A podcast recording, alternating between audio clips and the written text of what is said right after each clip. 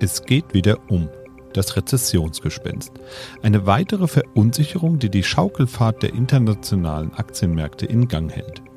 Die weiterhin hohen Energiekosten und die sinkende Konsumlust lässt Unternehmen vorsichtiger werden in ihren Aussichten und damit die Kurse an den Aktienbörsen kräftig schwanken. Und auch wenn die Zinswende bereits eingeläutet ist, bleibt abzuwarten, wie sich weitere Zinserhöhungen der wichtigsten Notenbanken auf die Kurse auswirken werden. Wie groß ist die Gefahr einer weltweiten Rezession? Welche Auswirkungen haben IFO-Index und Co? Und wie sinnvoll ist eigentlich eine Übergewinnsteuer? Wir sprechen drüber in dieser Folge Mikro trifft Makro. Mikro trifft Makro. Das Finanzmarktgespräch der DK Bank. Herzlich willkommen zur 44. Folge von Mikro trifft Makro. Heute ist Dienstag, der 24. Mai 2022 und an meiner Seite wie immer der Chefvolkswirt der DK Bank, Dr. Ulrich Kater. Hallo, Herr Kater. Hallo. Ja, heute nehmen wir feiertagsbedingt ja am Dienstag schon auf. Die Börsen bleiben ja an einigen Feiertagen trotzdem geöffnet und ich glaube, an Christi Himmelfahrt ist das auch so. Da wird weiterhin an der Börse gehandelt, aber das Volumen, was da gehandelt wird, das dürfte ja überschaubar sein, weil die meisten ziehen ja mit dem Bollerwagen durch die Lande und vergnügen sich in irgendeiner Form, oder?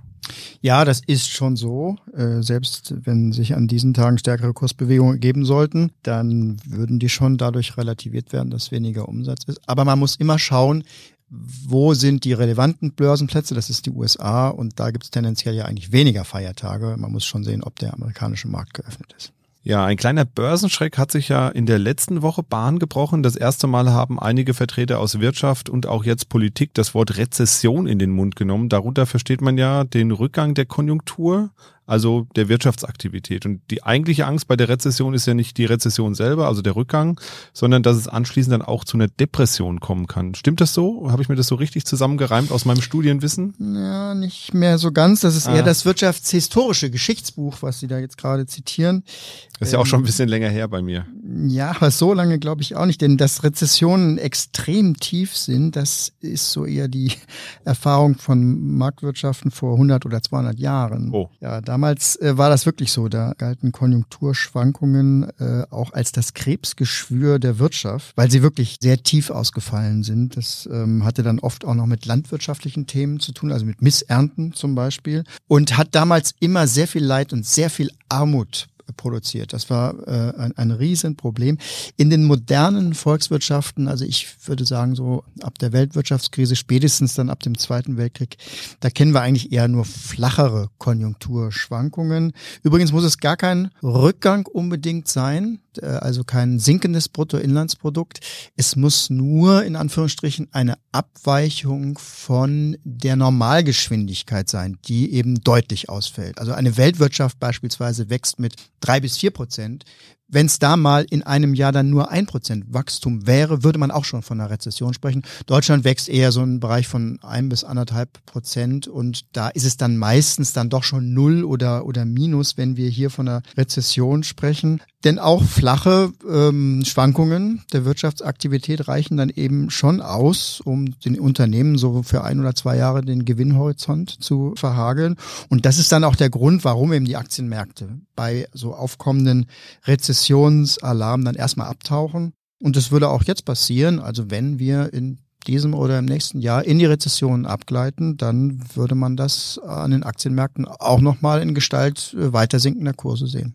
Aber ist sie denn nun realistisch, die Rezession, die schon am Horizont herbeigeredet wird? Müssen wir uns auf harte wirtschaftliche Zeiten einrichten? Der IFO-Index, der jetzt ja gestern gerade veröffentlicht wurde, für Deutschland zumindest, lässt das ja erstmal nicht vermuten, so wirklich. Ja, da hat es gestern anscheinend so ein wenig Entwarnung gegeben. Also IFO besteht ja aus zwei Teilen. Einerseits werden die Unternehmen nach der Beurteilung der gegenwärtigen Lage gefragt. Wie geht es äh, im jetzigen Geschäftsverlauf? Und dann geht es um zweiten Teil um die Erwartungen, was erwarten Sie für die nächsten sechs Monate? Und die Lage haben jetzt in der gestrigen äh, Umfrage die Unternehmen wieder besser beurteilt. Das heißt nichts anderes, als dass die Unternehmen jetzt einigermaßen erfolgreich auch beginnen, sich mit der neuen Lage, also auch der neuen Beeinträchtigung durch den Ukraine-Krieg sich darauf einzustellen. Aber die Erwartungen, die haben sich kaum verbessert. Und der Abstand von dieser Lagebeurteilung zur Erwartungsbeurteilung, der ist rekordhoch in der Geschichte von, vom, vom IFO Inclix. Und das heißt nichts anderes, als dass die Unternehmen selber sehr unsicher sind, nicht wissen, was sie erwartet. Und äh, auch dieser letzte Punkt, der scheint mir auch ganz wichtig. Es gibt ja Leute, die glauben, dass sich Wirtschaft vorhersagen lässt, eben auch gerade vielleicht mit solchen Umfragen. Aber das ist zum großen Teil dann doch Illusion. Das sieht man eben jetzt gerade in diesen Tagen eigentlich sehr schön. Denn am Ende ist es ja auch für die Akteure selber auf dem Spielfeld gar nicht klar, wo der nächste Ball herkommt. Wissen die teilweise eben selber nicht. Diese Unsicherheit ist halt ähm, in der ganzen Wirtschaft verbreitet. Wir bei uns haben jetzt gegenwärtig den Eindruck, also zum einen, dass die Wirtschaft die Belastungen eigentlich ganz gut wegstecken kann. Das sind die fortdauernden Corona-Schwierigkeiten, denn die hohen Energiepreise, die Unsicherheiten aus dem Krieg in äh, Osteuropa, der Zinsanstieg und alles zusammen gibt doch noch Chancen, dass das Wachstum des äh, im Bruttoinlandsprodukt in Deutschland in diesem Jahr doch noch möglich ist. Aber es sind doch erhebliche Belastungen, das muss man ganz klar sagen, auch in dieser Massierung. Dazu kommt vor allen Dingen noch eine Entwicklung, die gar nicht hier stattfindet, sondern in den Vereinigten Staaten, nämlich der Zinsanstieg. Da ist die Inflation wirklich so hoch, dass eventuell der Fett nichts anderes übrig bleiben wird, als die Wirtschaft abzuwürgen um die Inflation dann irgendwann in den Griff zu bekommen. Ja, und alles zusammen ist schon ein erhebliches äh, Belastungspaket, was da über der Wirtschaft äh, schwebt. Und das führt dazu, dass nach unserer Einschätzung die Wahrscheinlichkeit äh, für eine Rezession etwa bei 30 Prozent liegt zurzeit. Und das ist viel. Das ist in unserem ähm, in unserer Wahrscheinlichkeitseinschätzung ein sehr, sehr nahes Risikoszenario. Und das sehen eben auch die Aktienmärkte so. Deswegen diese Anfälligkeit, diese schwachen Erholungsversuche jeweils immer, die dann aber auch schnell wieder versanden. Es ist einfach sehr viel Unsicherheit in der Konjunkturbewegung drin und das wird sich wohl auch in diesem Jahr gar nicht so viel legen. Diese Unsicherheit werden wir mit uns mitschleppen. Sie haben es eben gesagt, es sind ja allerlei Krisen denkbar und ähm, der Krieg in der Ukraine ist ja eine Krise, die uns derzeit oder die derzeit sehr viel Unsicherheit auch in die Märkte reingebracht hat. Das Verhältnis zu Russland ist schlechter, als es in den letzten 30 Jahren je war. Vor allem kommt es zum Umdenken von vielen Staaten in Bezug auf die Energielieferung. Das Thema Ölembargo rückt immer näher. Bundeskanzler Scholz ist jetzt auch nach Südafrika gereist. Da wird wahrscheinlich auch nochmal gesprochen, da wird auch nochmal geschaut, wie können wir da was regeln. Und die Preise, die sind ja explodiert, kann man sagen. Ich bin heute Morgen an der Zapfsäule lang gefahren. Also die höchste Zahl, die da stand, waren 228. Das war natürlich hier irgendwie so ein super Plus-Kraftstoff. Aber auch der Diesel liegt weiterhin konstant über zwei Euro. Also es sind ja wirklich extrem hohe Kosten. Heizöl dasselbe und auch viele andere Energieträger, das Gas eben. Werden diese Preise denn überhaupt wieder zurückkommen können oder werden wir uns uns an diese Preise jetzt gewöhnen müssen, weil die russische Seite, die wird ja nicht einfach wieder aufgemacht werden.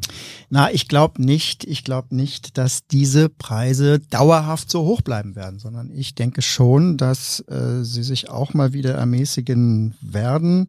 Vielleicht nicht auf diese äh, absolut geringen Niveaus, die wir in der Corona-Krise gehabt haben. Da haben wir mal einen Ölpreis von 20 Dollar pro Barrel gehabt. Schließlich schlägt eben hier ja auch die Inflation dann über die Jahre zu. Also das Preisniveau erhöht sich schon. Aber dass wir von diesen Gipfeln auch wieder runterkommen, das glaube ich schon die Weltwirtschaft wird sich ja umstrukturieren, mehr oder weniger ab Kriegsausbruch. Sie war eigentlich auch schon davor dabei.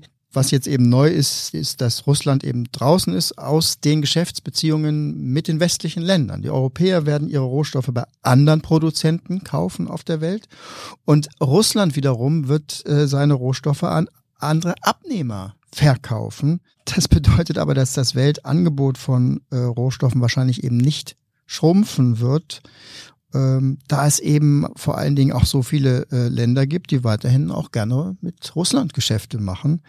Und ähm, insgesamt dürfte das dazu führen, dass die Weltmarktpreise für Energie, für Metalle, für andere Materialien dann nach dieser Umstrukturierung dann doch wieder schrumpfen werden, weil eben das Angebot am Ende dann doch vorhanden ist und die Weltmärkte erreichen wird. Und heißt das dann, dass wir über Umwege quasi doch wieder das russische Öl kaufen, weil es vorher vielleicht in ein anderes Land verkauft worden ist und wir es dann von einem dritten Land wieder zurückkaufen? Es sind schon äh, so eine Art kommunizierende Röhren, das ist richtig, aber diejenigen, die dann direkt Geschäfte machen mit Russland, die sind natürlich die Länder, die damit auch äh, am direktesten ihre politische Meinung ausdrücken und die ist dann eben pro-russisch und äh, eher auch gegen westliche Interessen gerichtet. Und das ist es ja auch, was die Lehre aus dieser Zeit ist, dass die politische Komponente auch in Fragen des Handels in Zukunft eine viel, viel größere Rolle spielen wird. Ja, auch im Kontext mit den Energielieferungen beziehungsweise mit dem Erdöl haben wir über die sogenannten Windfallprofite gesprochen in der letzten Sendung. Und das wird jetzt tatsächlich auch nochmal äh, diskutiert in der Politik und auch in diversen Medien. Und da kam eine sogenannte Übergewinnsteuer ins Spiel. Was steht denn dahinter und wie realistisch ist denn das, dass man darüber irgendwie diese Windfallprofite abdecken kann? Das dürfte meine ich, eher symbolische Bedeutung haben. Denn die Frage ist, was, was sind Übergewinne? Da gibt es keine klaren Kriterien für. Und die Einnahmen, die man dann hier auch erreichen kann, die, die stehen in keinem Verhältnis zu dem, was sonst passiert, eben an, an Kaufkraftverlusten beispielsweise durch die, durch die Inflation bei den privaten Haushalten.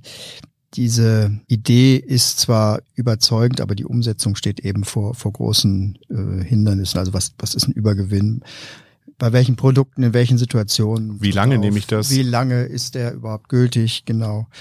Mir scheint das schwierig möglich sein, sowas in ein klares Konzept zu fassen und, und, und transparent zu machen. Ohne dass es auch zu aufwendig wird. Ansonsten wäre es wieder ein Riesenapparat, den man wahrscheinlich aufstellen müsste. Richtig. Ja, in dem Kontext ähm, können wir auch nochmal auf das große Entlastungspaket schauen, was jetzt ähm, durch den Bundestag ja auch durchgegangen ist das 9-Euro-Ticket, ich glaube, das ist so das sichtbarste Zeichen, über das jetzt gesprochen wird äh, derzeit. Also die Möglichkeit äh, für drei Monate 9 Euro jeden ÖPNV, öffentlichen Personennahverkehr zu nutzen. Finde ich eine gute Geschichte, muss ich sagen. Auch wenn die Sylter Society schon Angst hat, dass es jetzt zu viele Touristen auf der Insel gibt. Schauen wir doch vielleicht nochmal über das 9-Euro-Ticket hinaus in das Paket. Was steckt denn da sonst noch drin? Und wie wird denn das sich auf die Konjunktur auswirken? Das habe ich mich gefragt. Naja, dieses äh, Paket und insbesondere auch das äh, 9-Euro Euro-Ticket ist ja eigentlich keine Konjunkturstützungsmaßnahme, sondern ist ja eigentlich eine sozialpolitische Maßnahme. Es soll ja zur Kompensation der privaten Haushalte für die höhere Inflation, insbesondere für die höheren Energiekosten, Transportkosten dienen. Außerdem kommt es ja auch zu einer Zeit, wo sich viele Menschen wieder an den Büroweg gewöhnen müssen nach Corona, auch hier den öffentlichen Nahverkehr etwas äh, zu fördern ich denke, Wirtschaftspolitik in so schwierigen Zeiten, wie das jetzt der Fall ist, äh, wo so viele Leute unter den Entwicklungen wie der hohen Inflation etwa äh, leiden, ist generell schwierig und ist auch eine andere Wirtschaftspolitik als zu normalen Zeiten. Zum einen kann der Staat niemals alle negativen Effekte der Wirtschaftslage wegmachen. Er kann nicht alle Haushalte kompensieren, auch nicht auf Dauer. Das ist einfach auch viel zu teuer. Und man muss immer bedenken, dass Politik auch immer Kommunikation ist und immer Symbolkraft auch hat. Maßnahmen, die in solchen Krisenzeiten gemacht werden sollten, vor allen Dingen dann auch eben psychologische und öffentlichkeitswirksame äh, Komponenten enthalten. Heute haben wir jetzt zum Beispiel die Wahrnehmung, dass die Inflation eben viele Leute sehr unterschiedlich betrifft. Und deswegen ist meiner Ansicht nach tatsächlich ein, ein, ein sozialpolitisches Paket sehr sinnvoll. Und das sollte eben so plakativ daherkommen. Dafür ist so ein 9-Euro-Ticket eigentlich ganz gut geeignet. Aber ob es jetzt ähm, auch eine große Strahlkraft bekommt, eben bei der psychologischen Überwindung der, der Krise, ähm, das müssen wir sehen. Das hängt auch daran, ob das Ganze eben technisch überhaupt zu bewältigen ist. Also ob nicht im Sommer äh, dann eher Nachrichten von überfüllten Zügen und ähm, anderen Dingen, die irgendwie im Chaos versinken, dann das Image dieses, dieses Pakets dann äh, bestimmen. Das äh, müssen wir sehen. Aber es ist zumindest der Versuch der Politik, die gegenwärtigen Schwierigkeiten, die vor allen Dingen in diesen ähm, gefühlten und tatsächlichen sozialpolitischen äh, Schwierigkeiten liegen, zu überbrücken. Und davon würde ich sagen, äh, kann man gar nicht genug haben zu dieser Zeit. Ja, und dann könnte man sich natürlich noch fragen, wie wirkt denn das jetzt tatsächlich? Also im Nachhinein, also wenn man sich jetzt solche Pakete anschaut, haben die tatsächlich diese Wirkung entfaltet, die sie entfalten sollten? Wird das eigentlich überhaupt untersucht? Wahrscheinlich ja schon. Ja, hier muss man ganz klar unterscheiden zwischen den ja, harten ökonomischen Konsequenzen und diesen psychologischen Maßnahmen. Das sind nämlich häufig zwei ganz unterschiedliche Schubladen. Wenn wir mal die Abwrackprämie nehmen, aus der Finanzkrise zum Beispiel, da gibt es eine ganze Reihe von detaillierten Wirkungsstudien, wie bei all diesen großen Programmen. Das wird dann hinterher schon untersucht. Und bei dieser äh, Abwrackprämie war es beispielsweise so, dass am Ende sie der deutschen Automobilindustrie gar nicht so viel genutzt hat, weil vor allen Dingen viele Kleinwagen, viele ausländische Kleinwagen gekauft worden sind. Also Japaner beispielsweise, auch, auch französische Autos. Äh, vielleicht mit der Ausnahme von VW. VW hat schon profitiert, aber die großen äh, anderen Automobilhersteller gar nicht so sehr. Und die Überkapazitäten, die man ja damals schon so im deutschen Automobilmarkt vermutet hat, die hat diese Prämie eigentlich auch eher verlängert. Also ja, im Grunde genommen gar nicht so positive Konsequenzen. Aber auf der anderen Seite gibt es eben da auch eben diese psychologischen Wirkungen. Und äh, die sind sicherlich auch schwerer zu messen in solchen Studien. Aber es gab eben diese, gerade bei der Abwrackprämie, diese Effekte, die auch wieder mit Kommunikation zu tun haben. Als nämlich in der Bildzeitung stand, dass wegen der Abwrackprämie bei VW dann die Bänder wieder anlaufen. Da würde ich sagen, hat sich das äh, 5 Milliarden Paket, so teuer war es damals, ähm, äh, da, da hatte sich das Paket bezahlt gemacht. Denn das war damals eben auch Teil der Erkenntnis, dass die Schwierigkeiten in der Finanzkrise, die ja auch unüberwindbar schienen, dass die jetzt angegangen werden, das hat Zuversicht gegeben und sowas ist Gold wert in, in Krisenzeiten. Die Leute kaufen wieder mehr, die Unternehmen schauen wieder optimistischer in die Zukunft und so kann sich dann so, so langsam auch, auch eine Aufwärtsspirale ergeben, die dann die Krise dann auch wirklich überwinden kann. Ja, kann man nur mit dem berühmtesten. Ich weiß schon, was jetzt kommt. Ludwig Erhard, ne?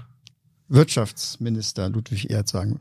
50 Prozent der Wirtschaft ist Psychologie. Ich würde einen draufsetzen, vielleicht sind es 60 Prozent. Na gut, aber das müssen Sie erst nochmal mit einer Studie beweisen, Herr Dr. Ja, Carter. Machen wir. Zum Schluss blicken wir nochmal auf die leidige Inflationsrate. Die beschäftigt uns ja stark, zumindest medial beschäftigt sie uns stark und auch irgendwie gefühlt an der Supermarktkasse, muss ich sagen, persönlich merke ich es doch auch ein bisschen. Die Einkäufe sind teuer geworden. Gerade was äh, frische Produkte, also Landwirtschaftsprodukte etc. angeht, habe ich schon das Gefühl, dass das echt ähm, alles sehr teuer geworden ist. Kriegt man die denn irgendwie mit Maßnahmen in den Griff? Ich meine, in den USA hat Biden jetzt angekündigt, er überlegt, die Strafzölle auf chinesische Waren wieder wegzunehmen wegzunehmen zum Teil, um da vielleicht die Produkte wieder günstiger zu machen. Kriegt man das damit tatsächlich in den Griff? Nein. Die ähm, das Aufgabe. Eine resolute Antwort. Ja, das ist, das ist etwas, was wir seit der Stagflation in den 70er Jahren gelernt haben. Das sind ja 50 Jahre lang auch von geldpolitischer Erfahrung, die dazwischen liegen. Und die Erfahrung äh, lautet ganz eindeutig, Preis für Preissteigerungen beziehungsweise für Preisstabilität ist die Notenbank verantwortlich. Nur die Zentralbanken können das wieder gerade rücken, dass wir in unseren Köpfen eben nicht mit diesen Verlustgefühlen an der der Supermarktkasse stehen oder überhaupt im Kopf verankert haben, zwei Prozent Inflation, das ist was, da brauche ich mich nicht, für, nicht, nicht, nicht drum zu kümmern, das ist so und am besten die Inflation vergessen. Das ist nämlich das, was der Zustand sein muss, dass die Menschen bei ihren ökonomischen Kalkulationen nicht an dieses Inflationsthema denken. Und äh, wenn wir uns die, die, die Zeitung vor Augen halten zurzeit, dann ist zurzeit genau das Gegenteil der Fall. Hohe Inflationsraten haben vor allen Dingen auch eine Eigenschaft, sie verwirren uns. Sie verwirren uns, wenn wir uns jetzt beispielsweise die Unterschiede in Inflationsraten zwischen Bundesländern anschauen, dann ist man ja fast schon geneigt umzuziehen von einem einem Flächenland, vielleicht in einen Stadtstaat, wo beispielsweise das Verkehrsgeschehen eben nicht so stark in die Verbraucherwarenkörper hineinspielt und deswegen die Preissteigerungen eine geringere Wirkung auf die gesamte Kaufkraftverlust haben. Also Fehlanreize noch und nöcher. Das ist nämlich auch neben den sozialen Auswirkungen der Inflation, die höchst ungerecht ist, sind es auch die Auswirkungen auf das gesamte Planen in der Wirtschaft, bei Unternehmen und bei privaten Haushalten. Man weiß nicht mehr, was soll mir eigentlich ein, ein Preisanstieg irgendwo äh, bei Nahrungsmitteln oder bei anderen äh, äh, Gütern, was soll der mir eigentlich sagen? Ist das nur die normale Inflation oder ist da wirklich was teurer geworden im Vergleich zu anderen Gütern? Also Inflation ist eben eine sehr, sehr von allen Seiten betrachtet schädliche Entwicklung. Und da können die Staaten versuchen, mit äh, einzelnen Maßnahmen bei einzelnen Preisen was zu machen. Das ist aber auch eher äh, Augenwischerei beziehungsweise für, fürs Volk. Und die psychologischen Wirkungen sind eher gering und stehen sogar zurück hinter den Problemen, die solche äh, Maßnahmen zur Folge haben können. Denn der hohe Benzinpreis, der ist auf der anderen Seite ja sogar angemessen, der ist ja gar nicht das, was eigentlich Inflation ist, sondern Inflation ist das, was die Leute aus diesen hohen Benzinpreisen ableiten, nämlich dass alles teurer wird und das dann in die, in die Wirklichkeit umsetzen. Der hohe Benzinpreis für sich und alleine hat ja nur die Aufgabe zu signalisieren, es ist kein Benzin da, spart es ein. Und den jetzt künstlich zurückzuschrauben, würde den Verbrauch an äh, Benzin oder an, an Erdöl ja eher auf dem ursprünglichen Niveau belassen. Und damit geht die Steuerungswirkung dieses Preises völlig verloren. Also Eingriffe in dieses Geschehen machen die Sache unter Umständen noch schlimmer und ähm, deswegen gilt eben, und das ist wirklich eine, eine Konsequenz aus den letzten 50 Jahren Zentralbankpolitik, Inflationsbekämpfung ist Sache der Notenbank. Also über die Geldpolitik. Über die Geldpolitik. Und genau darüber sprechen wir nächste Woche mal ganz detailliert, über Geldpolitik. Da freue ich mich schon drauf, weil da gibt's wirklich viel zu besprechen im Moment und es passt auch echt gut in die Zeit. Ja, was ist sonst so los bei Ihnen, Herr Dr. Carter? Was tummelt sich denn auf dem Schreibtisch des Volkswirts? Was treibt Sie um? Naja, ähm, als großer Vermögensverwalter ist bei uns natürlich ständig die Frage präsent, was man jetzt in der Lage mit seinem Geld macht. Ähm, nach so vielen Jahren jetzt in der Vergangenheit, äh, wo ja sowohl Aktien als auch Anleihen jedes Jahr eigentlich ganz schöne Kursgewinne abgeworfen äh, haben, ja, würde ich sagen, ist dieses Jahr zumindest in der ersten Hälfte jetzt erstmal so ein bisschen wie eine kalte Dusche. Denke, die Anleger, die länger dabei sind, die können sich schon aus der Vergangenheit über eine ganze Menge an Kurs gewinnen, ob das Aktien sind, ob das Anleihen sind, freuen. Und für die ist es eher ein teilweise Abgeben von Gewinnen, die aber noch vorhanden sind.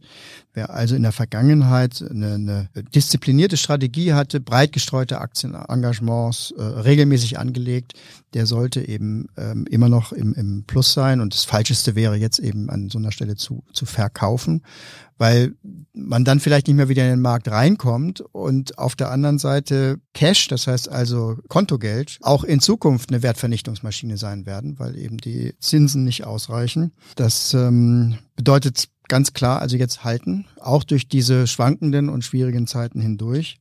Ja, diejenigen, die jetzt Vermögen aufbauen, das heißt, die in der Vergangenheit noch nicht sparen konnten, weil sie vielleicht auch jetzt anfangen, die müssen der Tatsache ins Auge sehen, dass zumindest die Kurszuwächse an Aktienmärkten in den nächsten ein, zwei, drei Jahren eben nicht so schnell passieren werden, wie das in der Vergangenheit der Fall war. Aber auch hier, und wir schauen da wirklich immer sehr, sehr genau drauf, auch hier müssen wir sagen, haben Aktien einen inneren Wert, den wir bei anderen Assetklassen nicht so attraktiv ansehen. Wir haben eine Dividendenrendite beispielsweise in Deutschland, die bei drei Prozent liegt. Und das sind doch stetige Wertzuwächse, die man auch im, im DAX-Index ja sieht.